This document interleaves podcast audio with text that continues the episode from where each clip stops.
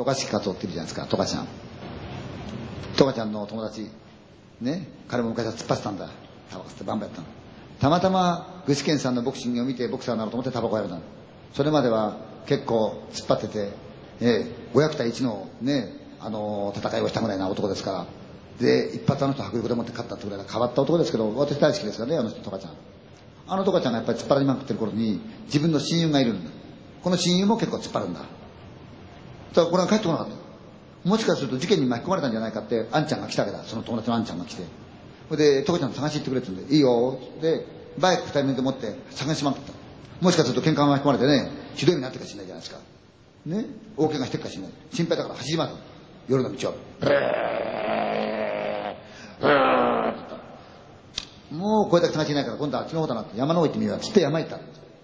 ブーッと誰もない。何にもない。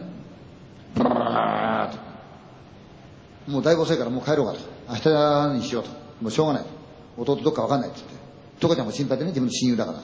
でもしょうがないですね、兄貴ね。帰りますかね、そうつか。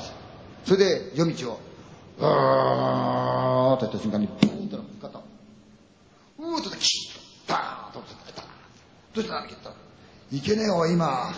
急に人をぶつけちゃって引いちゃったみたいだよ。どっかいねえかよ立ち上がったの。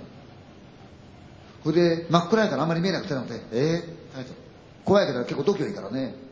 で、探したの。兄貴誰もいねえよって言ったらその兄さんの方も、いねえなおかしいな土手落っこってんじゃないかな。で、トカちゃんの土手がって土手探したって、この山の土手、ずーっと。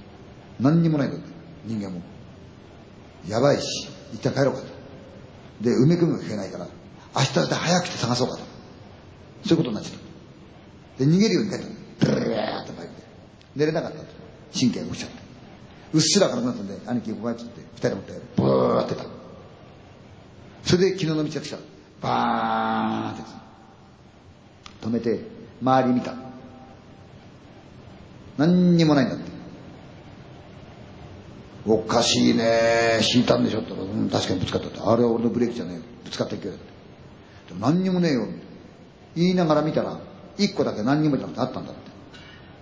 幅がこのぐらいなね。だから25センチぐらいで、高さが180ぐらいの白い看板なんだって。ここで若い女性が惹かれました。目撃者の方いらっしゃいませんかって書いてあったらペコッと曲がってんだって。これ敷いたんだって言ってます。でも確かにアンキが言うには、俺は人間を敷いたよって言うんですよね。でも確かにそこには平らなかったそうですよ。